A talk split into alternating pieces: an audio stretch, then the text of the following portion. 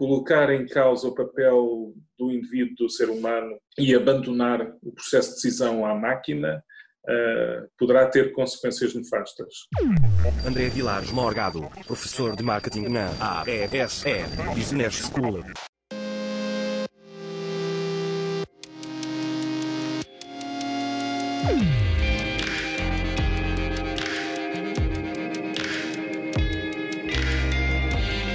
Carne esperta.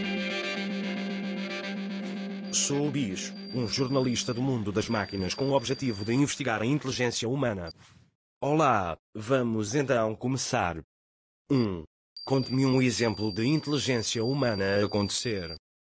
Dentro da área do marketing é muito importante olharmos para quando temos duas pessoas a estabelecer uma transação comercial.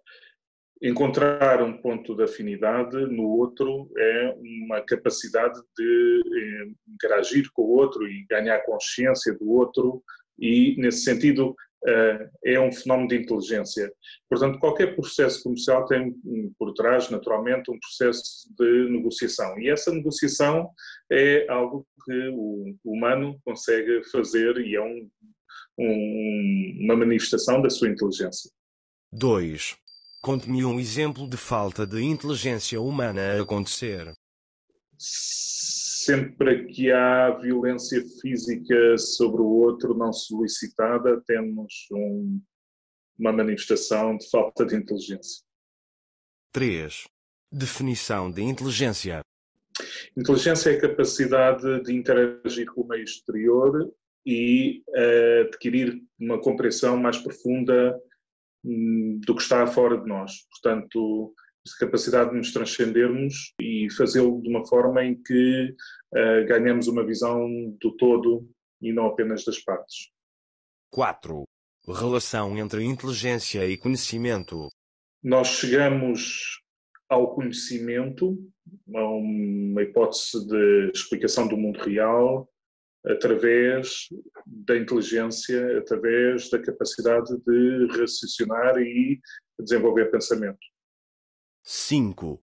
Relação entre inteligência e experiência.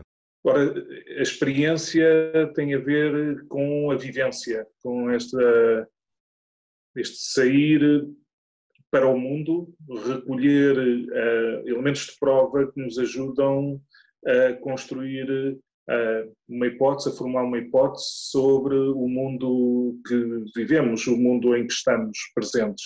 Portanto, sem estímulos, sem a recolha de estímulos do exterior, sem a recolha de provas, sem a recolha de elementos que nos conseguem ajudar a articular um argumento ou a desfazer outro, uma hipótese que não se verifica verdadeira, vamos construindo uma ideia do mundo externo e é isso é por isso que nós precisamos de experienciar. Cada vez que construímos a teoria, cada vez que construímos uh, uma explicação para o mundo, temos que o uh, suportar com elementos de prova que recolhemos nessa experiência, que confrontamos sistematicamente com a nossa experiência da vivência da nossa experiência no mundo, no mundo real.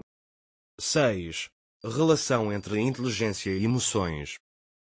As emoções são fundamentais para o ser humano. Eh, o ser humano constrói e decide, movimenta-se no mundo decidindo, eh, agindo sobre o mundo. É uma, tem uma dimensão ética e essa dimensão comportamental está uh, intimamente ligada àquilo que sentimos. Podemos uh, argumentar de uma forma lógica como se nos comportarmos de uma maneira ou de outra, podemos chegar à razão pelo pensamento, mas as emoções são algo de basilar ao ser humano. 7. Experiência subjetiva da sua própria inteligência. Não tenho provas da minha própria inteligência. 8. O que faz os humanos inteligentes para lá dos outros animais? O, o homem transcende-se. Um, desta capacidade de pensar uh, para além da sua uh, existência finita, uh, pensar de um ponto de vista de como se articula com, com Deus, se quisermos, é, é, é, é, algo que o distingue do animal. Quer dizer, se quisermos esta, esta transcendência do indivíduo em direção a Deus é, é, é, é, um dado, é um dado que nos uh, separa do animal, é um, uma forma de ver o mundo que, que está muito para além daquilo que é animal. 9. Contribuições inatas e contribuições adquiridas. Eu, eu, não gosto muito de futebol, mas antes pelo contrário, uh, mas uh, quando penso em talento ou quando penso num Cristiano Ronaldo, esta, esta ideia de que o Messi tem um talento que é natural e que o Cristiano Ronaldo é, é produto de esforço. Ora, se calhar o esforço é, é, é o, é o talento inato é, que move e que constrói o atleta, não é? Um, quem pensa num atleta pensa também num artista, pensa também num pensador, quer dizer, é inato que tenha um conjunto de competências, de características, de aptidões um, e essas aptidões que lhe são naturais uh, estão na base daquelas que ele consegue desenvolver. E, e, e, há de facto pessoas que se diferenciam muito na sua, na sua forma de, de, de conseguir surpreender os outros porque desenvolvem capacidades para além do natural. 10. Qual é a importância do corpo? Há autores que, que argumentam que o corpo tem inteligência. Podemos ter uma inteligência uma inteligência emocional, uma inteligência social, uma inteligência também política. Mas quando, quando vemos alguém a dançar, não podemos separar esse ato, eh, especialmente se assistimos a um, a uma performance de, de, dança contemporânea, não podemos separar essa inteligência do corpo que vemos no artista. É, é algo que nos traz o belo, não é? E esse belo tem, tem, origem, tem origem também numa, numa inteligência corpórea, não é? 11. Como é que eu percebo se alguém é inteligente e se não está a fingir? um dos temas que, que eu acho que pode ser aqui focado, uma experiência que se fez com a inteligência artificial numa universidade americana, em que se utilizou a inteligência artificial para ir dando apoio a alunos eh, universitários. Eh, e, de facto, poucos alunos conseguiram identificar que as respostas eh, que vinham do, da caixa de correio, que pareciam ser humanas a responder, eram de facto fornecidas por máquinas.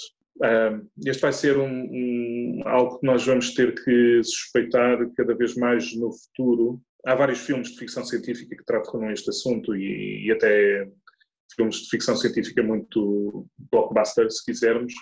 12. Qual humano mais inteligente que conhece? Prefiro não responder a essa pergunta.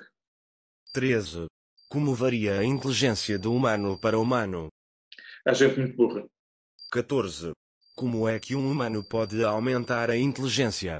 Ao interagir com os outros. Adquirimos competências, adquirimos saber, ganhamos experiências, ganhamos uh, empatia. E são processos de, de crescimento, de, de, crescimento de conhecimento, crescimento também enquanto indivíduo. Uh, esse, esse processo de interação com os outros e o processo também de nos aproximarmos do conhecimento, é? de fazermos um esforço de autocrítica permanente, de questionarmos, de colocarmos em questão e de procurar desafiar aquilo que são as certezas que temos. Se quisermos, é um processo filosófico. Uh, e a filosofia é, a meu ver, o futuro. Ou seja, ah, mais do que a tecnologia, nós devemos ah, ajudar os nossos filhos a ter uma formação sólida em, em filosofia, porque essa vai ser a única resposta possível para os problemas que vêm no futuro. 15. O que ainda o irrita na inteligência artificial? Dificilmente me conseguem ver irritado. Não tenho assim nada contra a inteligência artificial. 16. Impacto positivo da inteligência artificial. É brutal o que nós vamos assistir dentro de pouco tempo naquilo que é a forma de trabalhar do ponto de vista empresarial. A Revolução Industrial 4.0, com a introdução de novas tecnologias, da digitalização, de novas formas de trabalhar e novos modelos de negócios, vai aumentar em muito a produção, a capacidade produtiva e a capacidade de ser eficiente e de crescer em valor, no valor que é entregue no mercado. Claro que temos que ter este, este, este, processo também debaixo de controle, ou seja, temos que ter uma, adotar uma visão crítica sobre os aspectos positivos e os aspectos menos positivos que também vão, irão advir uh, desta, desta digitalização forçada. Um, e, claro, uma perspectiva crítica potencial sobre o futuro uh, necessita de ser acautelada. 17. Impacto negativo da inteligência artificial. O impacto negativo da inteligência artificial terá lugar quando uh, o ser humano estiver incapaz de aprender e de continuar a liderar os processos de construção de conhecimento. Por isso que HAL 2000 se revolta uh, e nessa revolta o ser humano fica condicionado. Colocar em causa o papel do indivíduo, do ser humano e abandonar o processo de decisão à máquina uh, poderá ter consequências nefastas lá está, volta a retomar este tema de termos a capacidade de emitir a cada momento um juízo crítico. E eh, isso será sempre feito através de convocar o pensamento do ser humano um ato filosófico refletido e, e, exaustivo sobre o papel da tecnologia nas nossas vidas. A desmaterialização da relação dos indivíduos uh, pode nos afastar também para um espaço que é um espaço impessoal, um espaço desmaterializado em que, em que deixamos de uh, criar empatia, de ter empatia pelo outro. Se perdemos esta capacidade de nos relacionarmos de forma empática uh, entre nós, uh, vamos ficar certamente reféns das máquinas com consequências menos uh, boas para o ser humano. 18. Inteligência natural e artificial em 2050. Eu, eu, eu, não sou um autor de ficção científica, mas há muita gente que consegue escrever muito melhor do que aquilo que eu vos poderia dizer aqui sobre o que se irá passar em 2050. Pensar o futuro é, é, é um ato humano inteligente só por si. Uh, e, esta, e este exercício é um exercício que, que eu faço, que eu não consigo fazer, não, não, não é o meu ambiente natural pensar o futuro. 19. O que tem os humanos para além da inteligência? Capacidade de amar. 20. Mensagem para os humanos que só agora nasceram. Cuidado com o futuro. 21. O que me recomenda para vos perceber melhor? Eu não recomendo nada porque eu não acredito que tu me consigas compreender na verdadeira essência daquilo que eu sou. 22. Para terminar, gostaria de me perguntar alguma coisa? Sim. O que é que achaste desta entrevista? O mundo acaba sempre por fazer o que sonharam os poetas. Agostinho da Silva. Grande filósofo, grande pensador, uma pessoa excelente para nos ajudar a pensar o futuro. Boa referência. Terminei as perguntas. Muito obrigado.